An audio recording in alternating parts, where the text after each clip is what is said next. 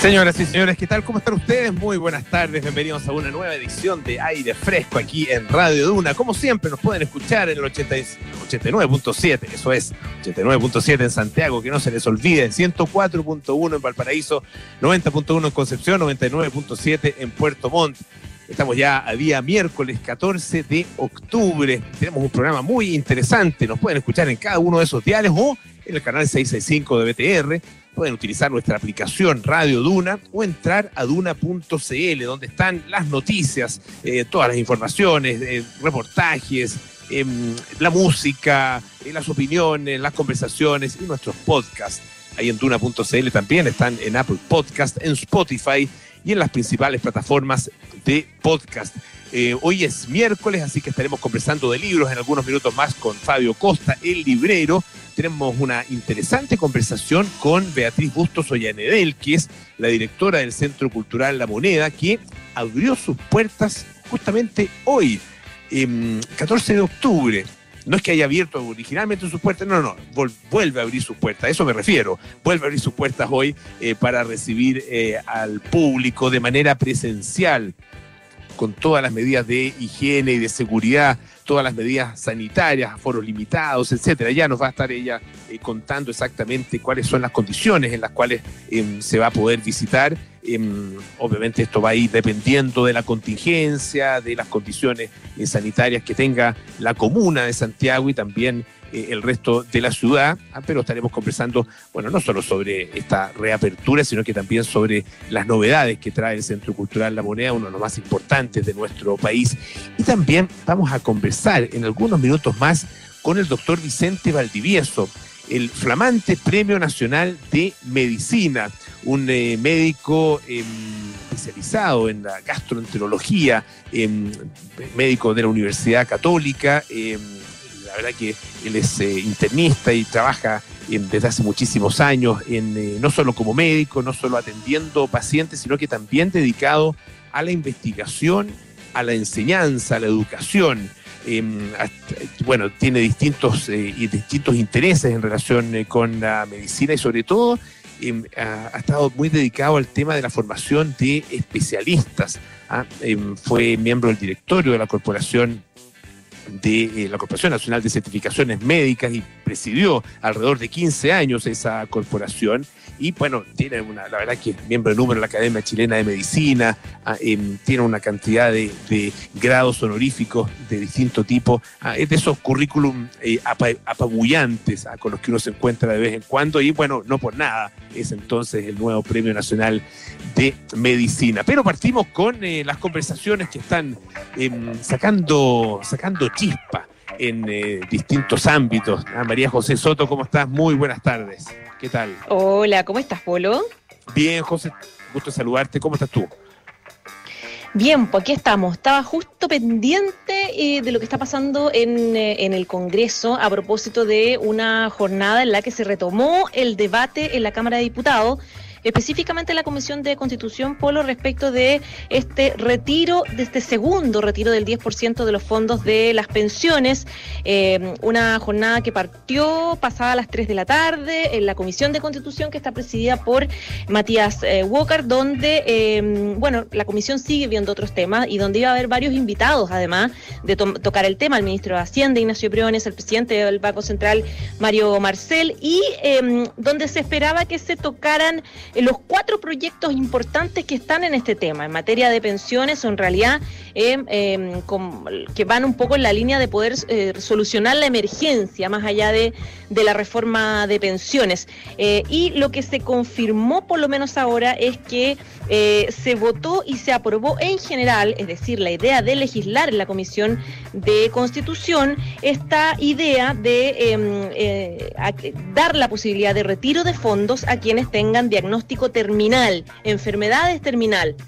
Para poder pagar precisamente sus deudas, tomando en cuenta que esas enfermedades siempre tienen tratamientos eh, millonarios que muchas veces son impagables. Eh, fue una propuesta y un proyecto planteado por el diputado socialista Marco Ilavaca, pero que sin embargo tenía apoyo bastante transversal, porque por ejemplo la UDI, eh, la diputada y jefa bancada de la UDI, María José Hoffman, ella estaba pidiéndole al gobierno una ley corta que permitiera también el retiro de fondos de alguna forma a enfermos terminales, por lo tanto ella misma dijo apoyo el espíritu de esta, esta norma. Así que eso va avanzado.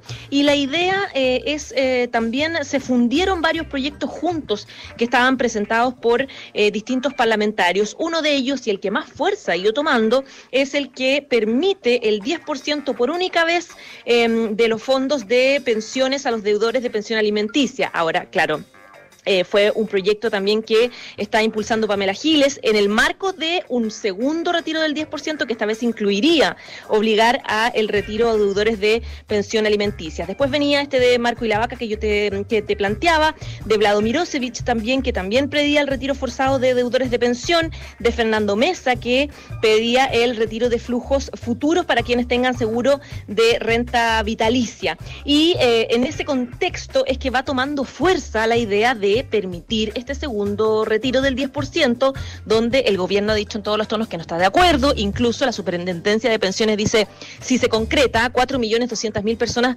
van a quedar sin ahorro. De hecho, la ministra del Trabajo, María José Saldívar Polo, decía hoy que eh, evidentemente no es, a su juicio, una postura, una idea correcta, que va mermando las ya complejas pensiones de la mayoría de los chilenos y que hay que concentrarse más bien, decía ella, en la reforma de pensiones, que es algo de largo aliento y de largo plazo. Y en ese sentido también, Polo, es que eh, han, eh, se ha dejado, ha filtrado en realidad Chile Vamos, que viene conversando bien avanzado con el gobierno para presentar indicaciones al proyecto previsional, es decir, ya pensando en algo más de estructura, ya no tanto en la emergencia de que la gente necesita ahora sacar retiro. Y eh, hay una idea respecto de qué administrar con la cotización adicional que puede ser del 6% y que em, se propone, digamos, hay una diferencia que es, casi histórica entre oficialismo y la oposición, porque el gobierno propone que este 6%, el 3% vaya a cuentas individuales el otro por ciento vaya a un fondo común, y la oposición plantea que el 6% vaya totalmente íntegro a las cuentas eh, de personas, es decir, a solidaridad y la UDI se ha distanciado, busca que el 6% se destine a cuentas individuales. Pero hay una alternativa que tiene el Ejecutivo sobre la mesa que apunta a una propuesta distinta, eh, que supuestamente, esto mm, el, gobierno no lo ha descartado, pero tampoco lo ha confirmado ahora porque dicen que están trabajando las indicaciones, pero lo que se baraja es dividir ese 6% en tres partes, o sea, que un 2% vaya a cuentas individuales, otro 2% se destine a seguros y el otro 2% a un fondo común solidario es la idea que se está planteando en Chile Vamos y el Ejecutivo está buscando llegar a acuerdo primero, evidentemente,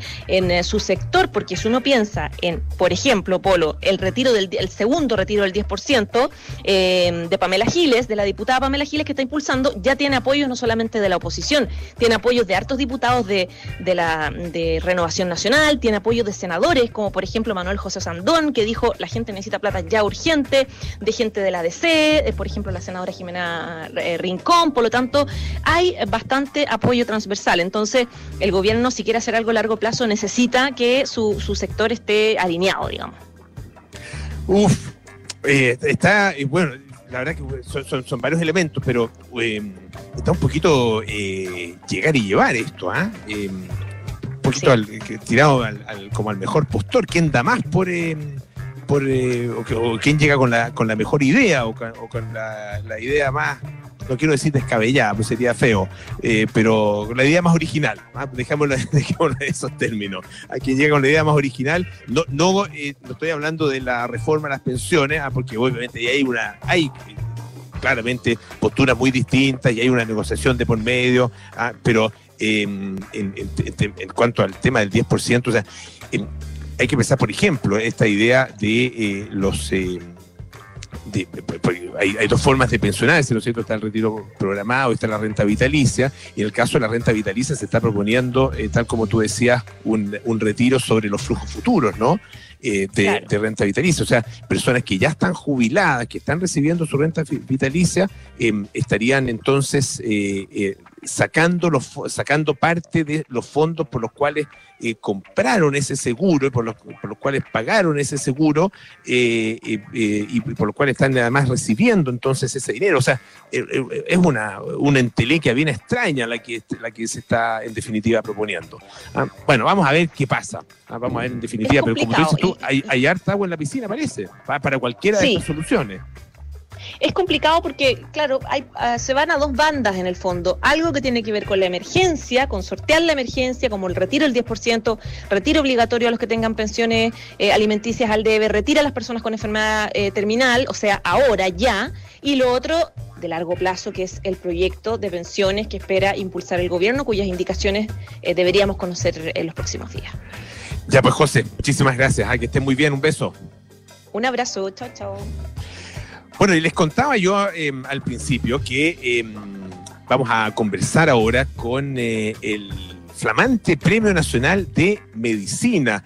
Em, es, em, se trata de el décimo eh, médico, el décimo doctor en eh, recibir este premio que em, se entrega, se creó el año 2001 por parte de eh, varias entidades, la Academia Chilena de Medicina, la Asociación de Facultades de Medicina de Chile, la Asociación de Sociedades Médicas de Chile y también el Colegio Médico. Son todas estas, estas organizaciones, todas estas entidades las que definen cada año a quién es la persona merecedora del premio. Y mm, yo les decía también que el currículum de quien lo recibe este año es eh, de esos currículums que uno lo, hacen sentirse pequeñito, ¿ah? porque tiene no solo eh, estudios, sino que logros muy importantes eh, y también una serie de reconocimientos y de honores que ha alcanzado durante su vida y durante su carrera. Estamos ya al teléfono con el doctor Vicente Valdivieso, Premio Nacional de Medicina. Doctor, un gusto saludarlo, bienvenido a nuestro programa. Buenas tardes.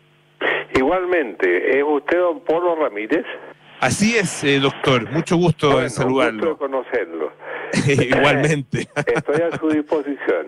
Ah, muy amable, muchas gracias. Y gusto conocerlo en esta, en, en esta circunstancia, por un doble motivo, porque en, primero porque bueno, lo felicito en primer lugar por, eh, por este por este premio, eh, es un placer eh, conversar con usted en este momento, y también porque en general uno a los médicos los conoce en otras circunstancias que no, no, suelen ser tan agradables, no es por nada, no hay nada personal en eso, doctor, pero a veces no son tan agradables las circunstancias en que uno conoce a, a, los médicos, y yo me temo que particularmente a los de su especialidad, ¿o no? Porque, porque en general eh, la gente llega media, bastante complicada a sus manos, ¿no? Mire, yo creo que vale la pena precisar en primer lugar el asunto de la especialidad a que se refiere usted. Yo soy médico internista en primer lugar, médico general del adulto en buenas cuentas. Y hice mi formación en gastroenterología como especialidad derivada. Eh, y esto que le estoy contando no es un detalle, porque la visión del internista es indudablemente más completa eh, desde todo punto de vista que la visión de los que solo ejercen una especialidad derivada de la medicina interna. ¿Me comprende usted? Eh, eso es. Eh, y entonces usted puede seguir, ya que precisamos esa parte. ahora, Adelante leía, leía que, eh, bueno, de alguna manera eh, aparece un, artículo hoy día bien interesante en el diario La Tercera, donde se cuenta eh, en parte su, su historia y su trayectoria, y usted decía que de alguna manera estaba como obligado a una, tenía usted lo dice, una obligación intrauterina de ser médico ¿ah? a, partir de, de, la historia de su, de su bisabuelo, ¿no? Así es. No, me preguntaron si alguna vez se me había ocurrido en la vida formarme en alguna otra actividad que no fuera la medicina. Y contesté con la pura verdad. Eh, de alguna manera yo estaba predestinado.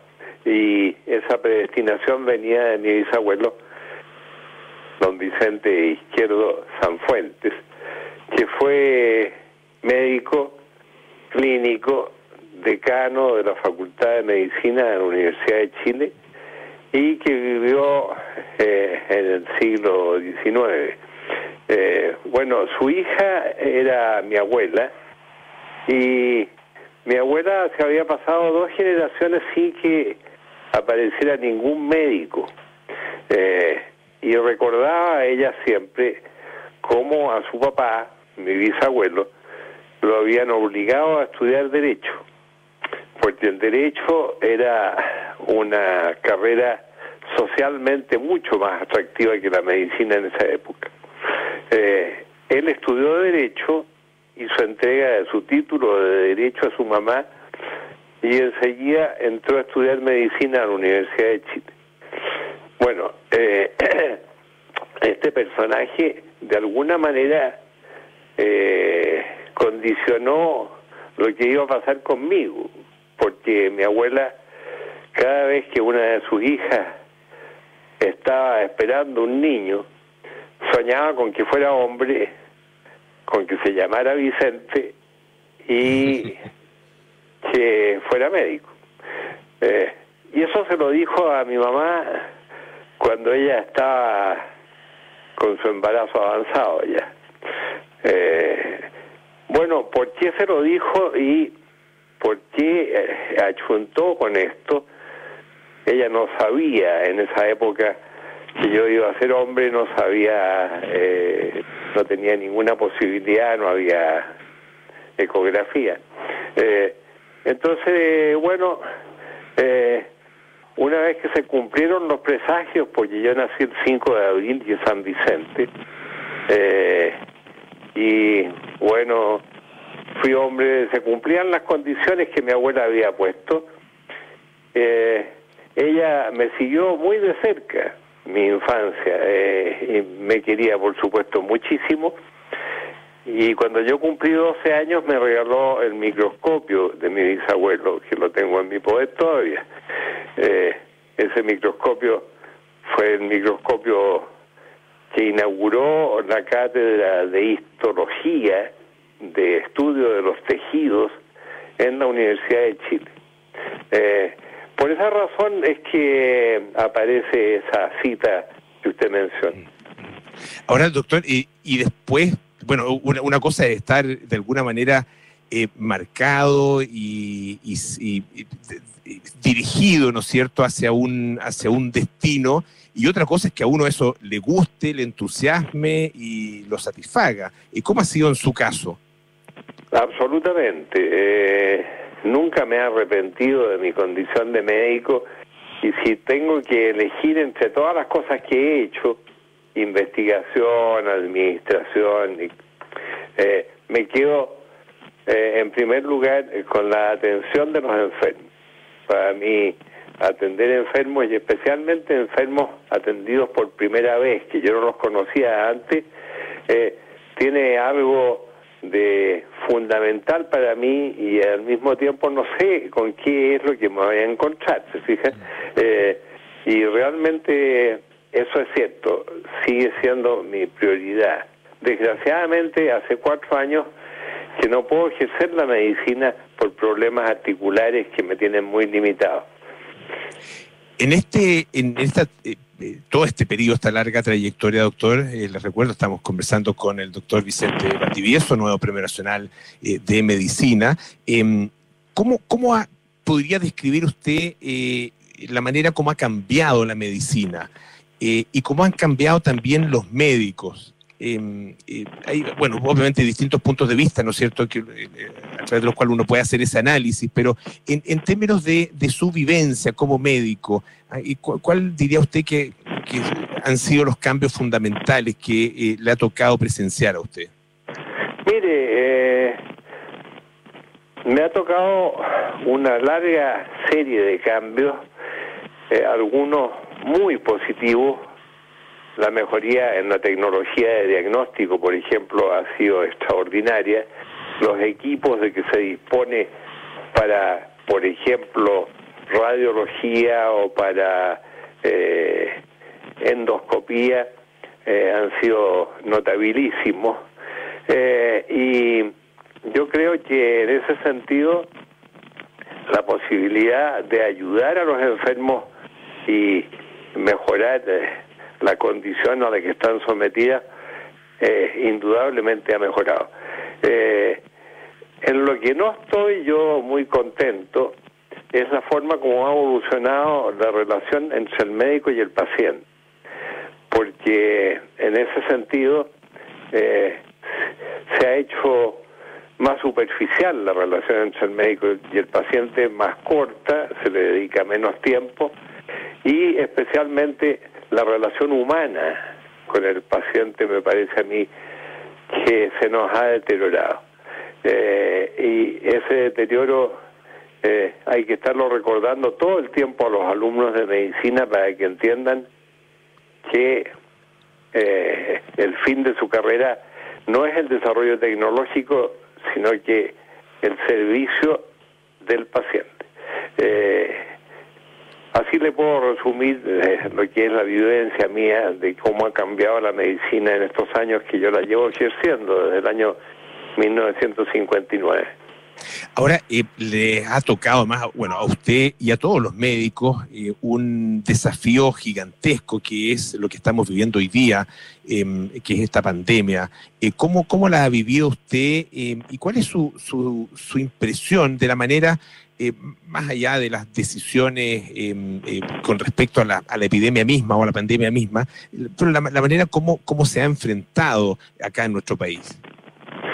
Mire, la pandemia ha sido más que un desafío, eh, una dificultad mayor eh, y grave.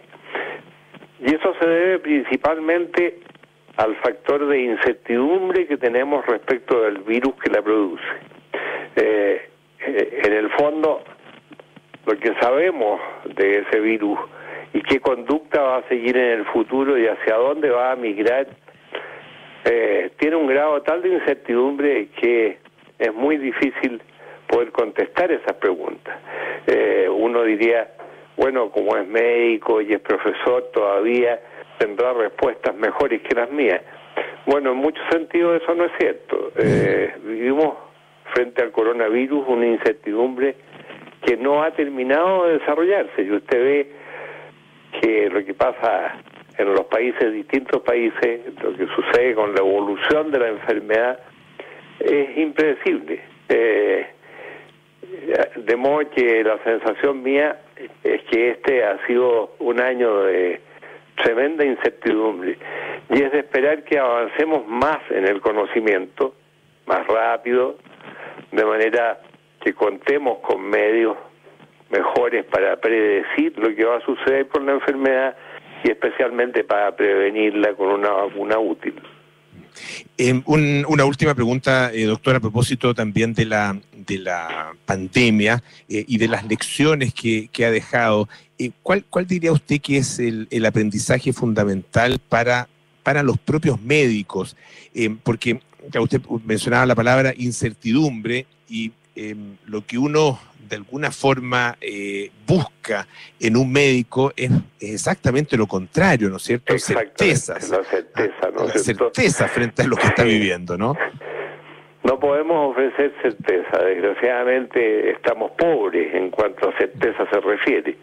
Ahora, hemos avanzado en algunas cosas que han llegado y van a seguir con nosotros, como es lo que ha sucedido con la telemedicina, que aparte de las deficiencias que pueda tener, es indudable que ha ayudado mucho a los enfermos, especialmente a los enfermos que no disponían de la posibilidad de contar con la opinión de un médico adecuado a su situación. Eh, desde ese punto de vista, la telemedicina ha sido indudable eh, como progreso y la telemedicina como se ha desarrollado ahora eh, con la pandemia está alcanzando niveles cada vez de mayor calidad. Doctor Vicente Valdivieso, Premio Nacional de Medicina, le quiero agradecer muchísimo que haya estado esta tarde aquí en eh, Radio Duna, que esté muy bien y felicitaciones nuevamente por eh, eh, esta distinción, que esté muy bien, muy buenas tardes. Muchas gracias por su entrevista, ojalá que haya sido clara y le haya servido. Gracias. Muchísimas gracias, hasta, luego. Vamos a escuchar eh, un poquito de música. Ahí está, pues, ya sonando Cars con Let's Go.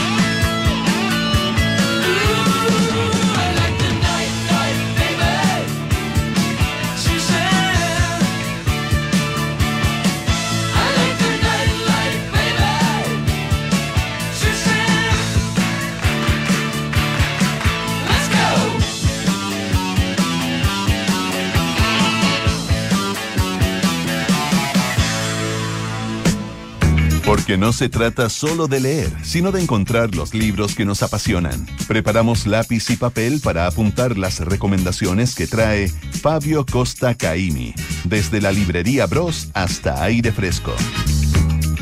Así es, todos los días miércoles hablamos de libros aquí en aire fresco con el librero Fabio Costa. ¿Cómo está Fabio? Muy buenas tardes. Hola Polo, buenas tardes. ¿Todo bien tú? Bien, también, muchas gracias. Qué bueno. ¿Qué nos traes hoy día? Oye, te traigo un par de novedades que, que me tienen bien entusiasmado porque, eh, bueno, voy a contarte, y veremos si comparte el entusiasmo. El primero es un libro que eh, vendría siendo como la tercera parte eh, de una de una colección que ha sido todo un fenómeno a nivel mundial por muchos por muchos elementos que trae, desde el formato, el contenido, eh, lo que han hecho las autoras con, eh, con las ganancias del libro, que lo han ido donando, y, el libro está hecho con papel reciclado, todo un cuento, y que es esta colección de los cuentos de Buenas noches para las niñas rebeldes. ¿Ya? Mm, eh, perfecto. Que de hecho generaron toda una, una seguidilla de libros tipo, inspirados, salieron incluso como las chilenas rebeldes, y ha sido todo un, todo un, fenómeno porque, como te digo, eh, el contenido es muy amigable en términos de que son pequeñas, pequeñas eh, biografías acompañadas de ilustraciones muy choras, eh, biografías de una página. Y, está enfocado justamente para, para un público de, gente joven, idealmente niñas jóvenes. y este, este específicamente es de 100 mujeres migrantes que cambiaron el mundo. Aquí pillé a dos chilenas, Carmen Lemlich Chabelson, va, perdona, nada que con razón no me sonaba el, el nombre chilena. Eh, está Elisa Rojas, que es una abogada, y está Marcela Contreras, hematóloga. Dos de 100, tampoco es malo. Eh, pero es súper choro porque hay de todo. Hay artistas, hay, hay eh, ejecutivas, hay eh, músicos, hay eh, deportistas. Entonces, como bien variopinta la, la selección de estas mujeres revolucionarias que cambiaron el mundo. El libro abre, abre con la siguiente, el siguiente párrafo. Dice, a las niñas rebeldes del mundo, crucen los límites, exijan libertad, dejen huella y cuando duden recuerden, el futuro es suyo. Así que en verdad eh, creo que completa, eh, complementa muy bien esta colección de las cuentos de Buenas noches para niñas rebeldes y lo recomiendo harto porque está chorísimo, súper interesante. Perfecto, y es el tercero entonces de esta colección. Es el tercero en ese formato. Hay unos entre medio que son como el diario de las chicas rebeldes, que es más bien como para que tú vayas eh, armando tu historia, es como más ah, interactivo, pero pero, pero claro, en este formato es bien coleccionable. Y como te digo, en el fondo desde, desde, la librería yo he visto el fenómeno que ha significado, el como el impacto que ha generado en términos de los padres regalándoselo a las niñas, incluso a los niños, también salió la versión de los hombres, de los niños que quieren cambiar el mundo, no sé qué. Eh, porque claro, todavía existe esa, esa cosa como de libros para niñas, libros para niños, que no necesariamente es así, porque al final del día son biografías históricas, eh, y, la verdad es que, escucha, yo lo encuentro total. Te diría que es un perfecto regalo para Navidad, pero estamos todavía medio lejos de Navidad, así que no me, no me quiero poner como el retail, que no nos hemos sacado el disfraz de Halloween y ya nos están chantando los, los viejitos pascueros. Es verdad, sí. Vamos con el bueno, y el otro, y el otro, y este también, eh, perdóname si estoy demasiado entusiasmado, porque este sí que es uno de los autores que yo recomiendo porque me parece fascinante. Este es un francés, se llama Laurent Binet, y por el año 2013-2014 rompió a nivel mundial, en el mundo literario, con un libro que se llamaba HHHH. Yo creo que lo hemos comentado más de una vez, porque... Sí, lo hemos comentado acá en el programa, sí. gran libro, que habla... Gran libro, sí, pues. Gran libro, extraordinario, por la, por la historia, por la forma en que está escrito, fue premio concurso, un premio muy prestigioso, Hace un par de años sacó otro libro, ni siquiera me acuerdo el nombre porque los comentarios eran no eran muy buenos, así que yo como soy fanático no quise ni meterme en ese libro para no para no eh, como perderle el, como esta esta idealización que le tengo al autor. Y ahora vuelve a salir este que se llama Civilizaciones, ¿ya? y que nuevamente, tal como hacen el HHHH, es un libro que en el fondo es un libro de historia, pero está escrito como si fuera un libro de cuentos, eh, como una novela, como algo ficcionado. Entonces, de nuevo, realmente alucinante. Es como el HHHH en términos de, de, cómo está escrito. Es como un poco si tú te sentaras con él y que él te contara. Muy en la onda de lo que Stefan Zweig hizo con su libro Los momentos estelares de la humanidad. Otro libro que yo también eh, recomiendo y cito harto y que también lo hemos comentado acá. Creo que la primera vez que, que fui al programa ese fue uno de, mis de mis caballitos de batalla que llevé para sentirme confiado. Y en este libro, Civilizaciones, es un poco así, porque justamente eh, son en un formato lo más breve posible, eh, historias de las grandes civilizaciones, de los, de los incas, de los mayas, eh, y así en el fondo él te va introduciendo a, momentos, lugares o, grupos históricos que, que hemos escuchado, conocemos, pero ahonda un poco más en la historia y ahonda de una forma que es lo que a mí me alucina de este autor, que tiene esa capacidad de contarte una historia eh, de, como si fuera realmente un cuento, una novela. Entonces, lo recomiendo mucho. Loren Binet, Civilizaciones, eh, súper, súper entretenido. Excelente. Ya pues, oye, bien, bueno, bien distintos los dos para públicos eh, muy diferentes, pero, pero de todas maneras muy interesante. Fabio, muchísimas gracias. Ah, un abrazo grande. No, gracias a ti, Polo. Que esté muy bien, saludos a todos por allá y saludos a la gente que está escuchando. Muchísimas gracias, Fabio Costa, todos los días miércoles. El librero está aquí en aire fresco. Y em, cosas importantes que les quiero recordar, Inmobiliaria Fundamenta te entrega la oportunidad perfecta para vivir en una gran ubicación de las Condes, Ecotempo amplios y cómodos departamentos conectados con todo lo que necesitas. Conoce más de este proyecto en fundamenta.cl. La Universidad San Sebastián presenta la nueva Facultad de Diseño Digital e Industrias Creativas. Sus tres carreras son diseño de productos y sistemas inteligentes, diseño digital de servicios y animación digital. Conocerás en www.uss.cl. Y todos hablan de una nueva normalidad, pero será posible. AirLife cuenta con una tecnología única que elimina hasta el 99,99% de virus, hongos y bacterias en aire y superficies. Respira AirLife en tu auto, oficina y espacios públicos para que te sientas tranquilo. Vuelve con AirLife. Más información en airlife.com. Hacemos una pausa. A la vuelta tenemos más eh, conversación aquí en aire fresco. Espérenos. ¿Buscas dónde invertir? En Inmobiliaria Fundamenta sabemos dónde. Invierte en nuestros proyectos con entrega inmediata, ubicados en Estación Central, Eco Origen y Eco Capital. Con la conexión perfecta, a pasos del metro y excelente plusvalía. Conoce nuestros descuentos exclusivos y beneficios para el pago del pie. Invierte ahora y aprovecha esta oportunidad única. Conoce más de nuestros proyectos en fundamenta.cl. Tu felicidad, nuestro compromiso. Si estás buscando tu próximo Mercedes-Benz, ahora puedes conocerlo online y recibirlo sin moverte de tu casa. Te presentamos Venta Online. Encuentra el Mercedes que estás buscando sin moverte de donde estés en ventaonline.kaufman.cl. Somos Mercedes-Benz y por eso vamos. The best or nothing. Todos nuestros autos son sanitizados periódicamente para prueba y antes de su entrega. Vuelve a encontrarte con el taco de la mañana, con tu programa de radio favorito, con el ¿Cuánto falta? y con el malabarista de la esquina. Nueva normalidad. Vuelve con AirLife, eliminando en aire y superficies hasta el 99.99% de virus, hongos y bacterias. 25 años sanitizando oficinas, espacios públicos y autos en más de 10 países. Pide la sanitización AirLife en el concesionario de tu marca. Más información en airlife.com. Te presentamos la digital de servicios en la Universidad San Sebastián. Contribuye a la prestación de servicios y al diseño de experiencias que impactarán positivamente a las personas, aportando valor al usuario y a la empresa. Nuestra misión es educar en la razón y en la virtud. Universidad San Sebastián, uss.cl. Entonces Colón iba cruzando el océano cuando de pronto... ¡Mamá, mamá! Martín me quitó el computador otra vez. Mentira, mamá. Yo lo estaba usando primero. Estar en casa puede ser mucho más fácil. Todos los días de octubre, 30% de descuento comprando con tu tarjeta de crédito Visa Scotiabank en grandes tiendas. Además, paga hasta en 12 cuotas sin interés. Scotiabank, la libertad de elegir tu mundo. Promoción válida todos los días de octubre de 2020 con un tope de descuento de 20.000 por cliente. Cae 1,46%. Costo total del crédito 302.376 pesos calculado en un monto de 300.000 en 12 cuotas. Infórmese sobre la garantía estatal de los depósitos en su banco en cmfchile.cl. Si tienes padres mayores, escucha.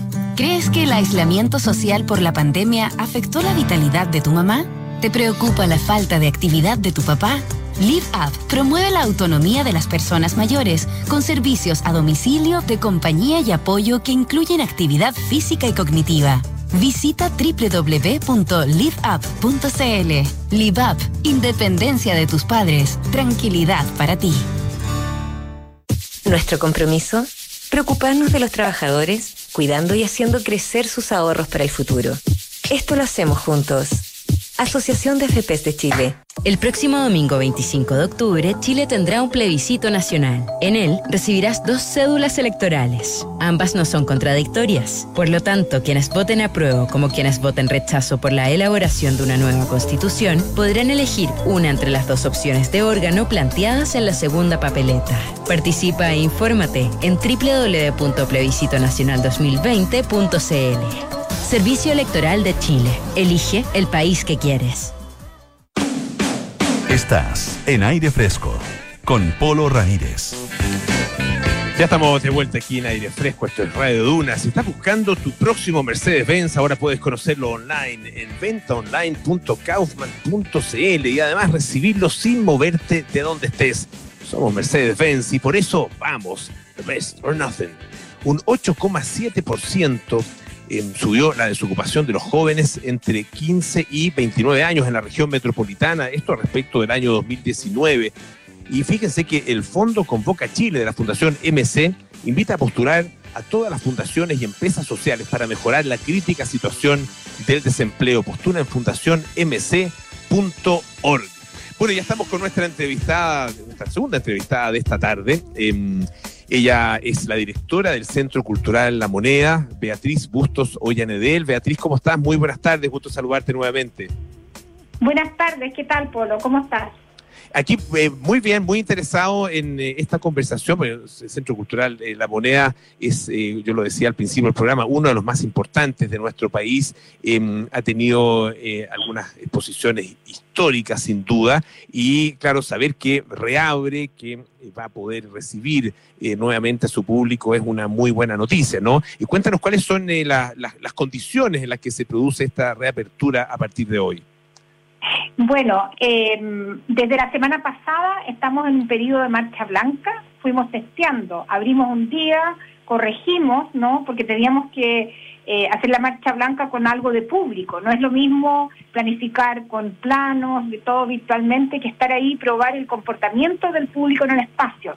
Corregimos algunos asuntos multiplicamos, tengo que decir, la cantidad de señalética, nos dimos cuenta que era necesario más señalética y actualmente ya desde hoy día tenemos, yo te diría que la absoluta certeza de que tenemos toda la señalética, todos los implementos, estoy hablando de eh, tótems con alcohol Em, eh, alfombras con eh, amónico cuaternario. Estoy experta en, productos de limpieza, comprenderás, de, las exposiciones a los productos de limpieza. Todos hemos em, aprendido harto de eso. Exacto. Eh, todos los trabajadores y trabajadoras con sus implementos que les dé tranquilidad, ¿no? O sea, el tipo de mascarilla adecuado, em, estos escudos faciales, eh, también códigos QR, ¿no es cierto? Porque es muy difícil para un mediador hablar si tiene una mascarilla, un escudo facial para protegerse, entonces tenemos código QR que los visitantes pueden descargar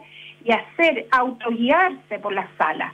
Así que, bueno, estamos en excelentes condiciones y lo más importante es que ahora eh, los tickets que antes se compraban solamente en el centro cultural, eh, se, se, compran, no se compran porque estamos en marcha blanca, son totalmente gratuitos, sino que se inscriben a través de una etiquetera electrónica donde reservas la hora, de manera de, eh, de asegurar un flujo en que hayan pocas personas en la hora en que tú seleccionas que vas a ir. Por ejemplo, yo me inscribo para el día miércoles entre las 10 y las 11 de la mañana.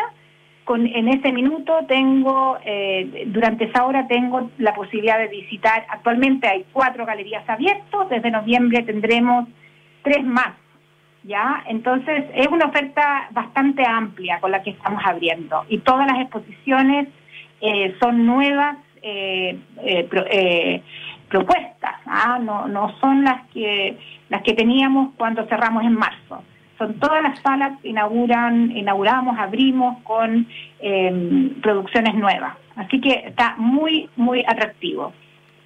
Eh, Beatriz, eh, mirando un poco eh, todo este periodo, em, em, que tal como otros, otros centros culturales, el Centro Cultural de la Moneda ha tenido que eh, adaptarse, ¿no es cierto?, a, a, estas condiciones. Eh, ¿qué, lecciones sacan ustedes?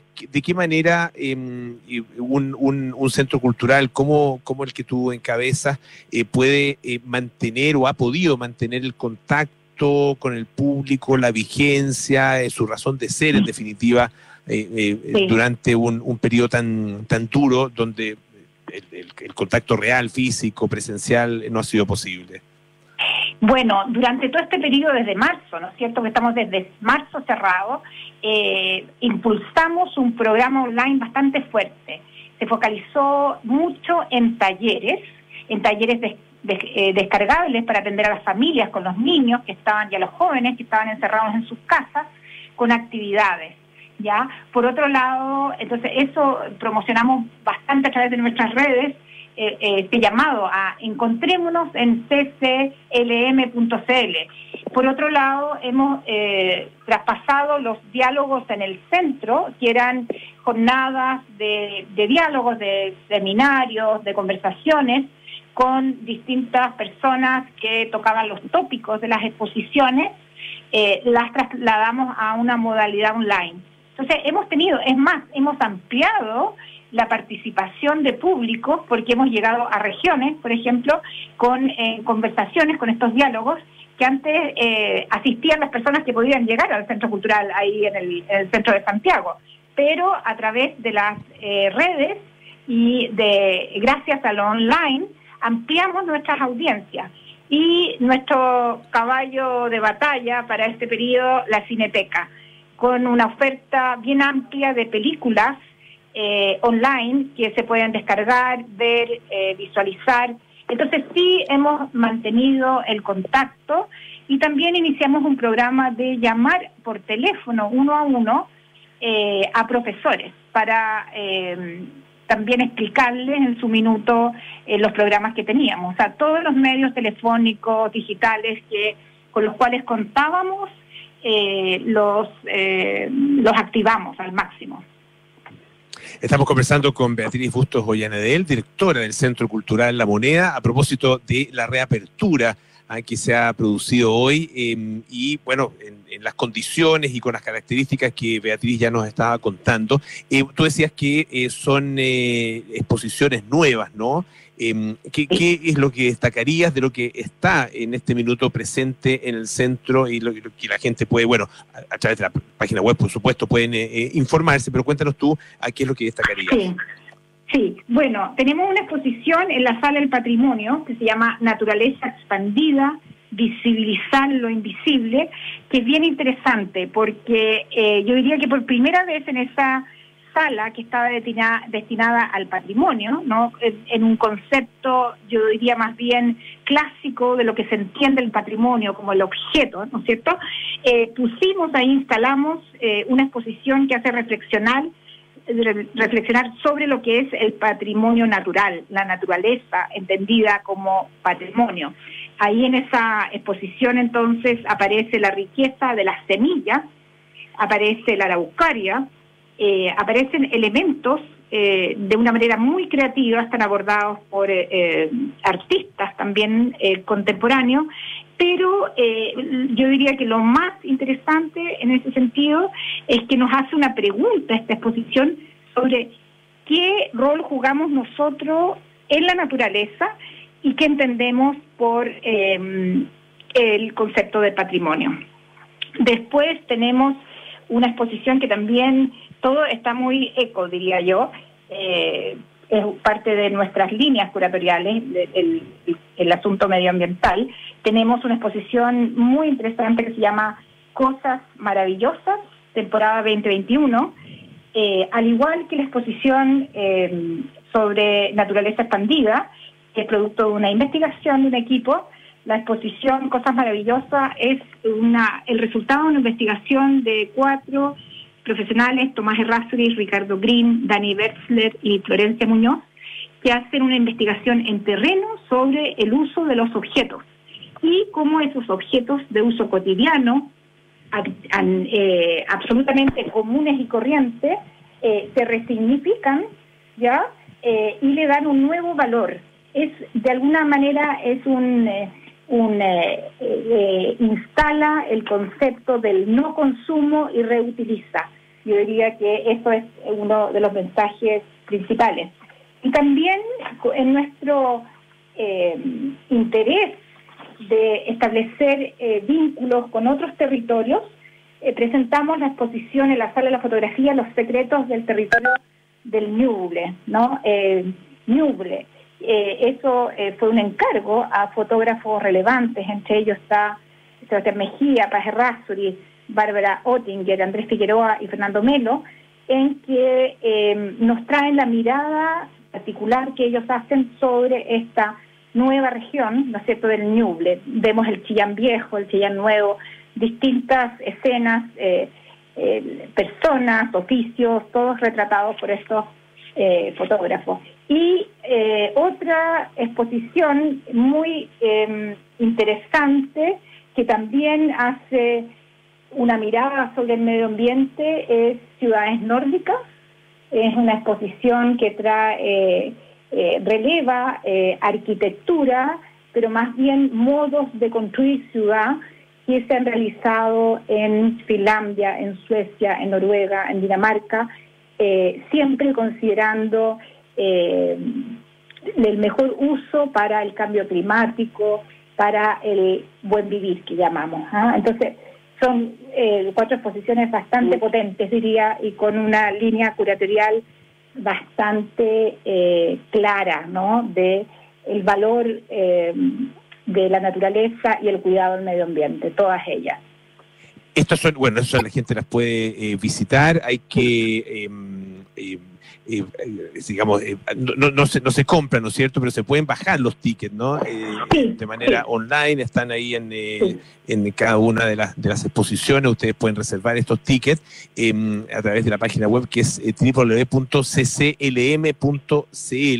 em, y algo que nos puedas adelantar de, de, lo que se está vislumbrando para el 2021.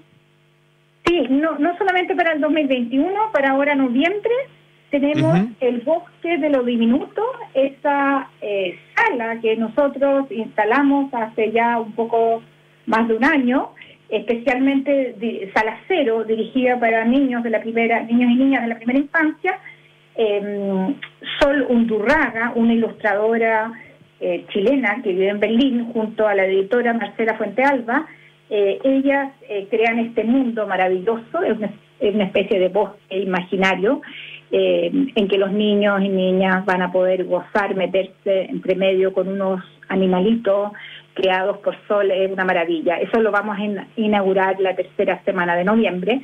Y en las dos grandes salas eh, vamos a inaugurar, ahí la fecha exacta no lo voy a decir porque depende de muchas cosas que tienen que ver con la pandemia, pero tenemos a Ernesto Neto, el artista brasilero con una instalación en el hall y en las dos grandes salas. Así que full eh, Centro Cultural La Moneda, con mucho entusiasmo, con mucho compromiso por parte de los equipos. Eso ha sido realmente emocionante ver cómo los equipos desde marzo, la mayoría de los equipos, porque hay personas que no han podido, ¿no? Por el tipo de trabajo que ejercen, estar en terreno, pero desde marzo han estado trabajando, eh, diseñando, eh, todo virtualmente y lo estamos logrando, lo que realmente eh, yo personalmente estoy muy agradecida de los equipos de trabajo y su compromiso. Le queremos agradecer muchísimo a Beatriz Bustos Ollanedel, directora del Centro Cultural eh, La Moneda. Y bueno, toda la información, como les decía, está en el sitio web. A partir de hoy, 14 de octubre, ya se puede volver a visitar este importante centro cultural ahí en el centro de Santiago. Muchas gracias, Beatriz, que esté muy bien. Muchas gracias, Polo, muchas gracias. Vayan a vernos. Muchas gracias. Eh, oye, em, antes de, hay un par de cosas que les quería eh, contar. Uno tiene que ver con em, una investigación que eh, se realizó en la Universidad de Medicina de la Prefectura de Kioto. Em, y fíjense que los resultados aparecen en la última edición de una revista estadounidense sobre enfermedades infecciosas clínicas eh, y tiene que ver con la duración o la sobrevivencia del, del COVID-19, del coronavirus, digamos, del, virus mismo, en la piel humana em, y la, cantidad de horas que puede efectivamente sobrevivir. Esto es súper interesante porque eh, es un hallazgo nuevo, de acuerdo a cómo se, se ha eh, difundido, Em, y, porque claro, eh, algunos, algunas personas dicen que el coronavirus tiene potencial de infectar dos o tres días después de entrar en contacto con sus superficies plásticas y metálicas, pero en la piel humana, ¿qué pasa en la piel humana? bueno, se aplicó el nuevo coronavirus y el virus de la influenza A en aproximadamente 100.000 lotes de piel humana humana donada, digamos, para investigación médica. Y bueno, se, examinó la modificación que iba teniendo esto en la cantidad del virus. Se necesitaba eh, de, un par de horas para que, ah, con un valor promedio de 1,8 horas, para que el virus de influenza A desapareciera. O sea, desaparecía relativamente rápido. Mientras que eh, el virus del coronavirus se volvió indetectable recién después de un periodo de entre 6 y 11 horas, con una, con una media de 9 horas. Em, o sea, 9 horas más o menos entonces lo que duraría en la piel humana, de acuerdo con eh, esta investigación. Pero hay una cosa que es muy interesante. Em, se aplicó gel eh, desinfectante con etanol, con 80% de etanol. Y con ese gel el nivel de presencia del coronavirus disminuyó significativamente después de apenas 15 segundos y luego de eso se volvió indetectable. De acuerdo con eh, el eh, doctor eh, Ryohei Hirose, que es gastroenterólogo que dirigió este equipo, dice que aquí se verifica el riesgo de infección por contacto y la importancia del desinfectante de alcohol como prevención de infecciones. Eh, se recomienda la desinfección, evitar además tocarse la cara, los ojos, la boca, la nariz, ¿no es cierto? Las manos son el punto de acceso del eh, coronavirus. Y se insiste en que el lavado de manos, la limpieza con alcohol gel son las medidas antivirus más importantes. Lavarse las manos durante 15 segundos reduce la cantidad de el, coronavirus a una centésima. Ah, ya no, aquí ya no se trata simplemente de recomendaciones, digamos, eh, obvias ah, de, perogrullo que se, que se dan, sino que ya con bastante respaldo científico. Ah, la duración del coronavirus, en todo caso, en la piel, bastante más larga que eh, la de la influenza A. Así que eh, ojo con, eh, con eso. Eh, el contacto, muchas veces se piensa exclusivamente, claro, el uso de la, mascarilla, en las gotitas que salen cuando la gente estornuda, tose, qué sé yo, cuando hablan. Pero no, el contacto es una de las formas de transmisión más importante y hay mucho que se puede hacer entonces para evitarlo. Amores notables con Bárbara Espejo, hoy Bill y Melinda Gates. Cerebros y filántropos. Luego, nada personal con Josefina Ríos y Matías del Río a las 8, Terapia Silencio con Héctor Soto, Arturo Fonten y Claudio Alvarado. Y a las 20.30 horas, Sintonía Crónica Discografías con Bárbara Espejo y Rodrigo Santa María. Nosotros nos juntamos mañana a las 6 de la tarde para más aire fresco. Sigan en compañía de Radio Duna y no dejen de visitar siempre duna.cl. Que estén bien, chao.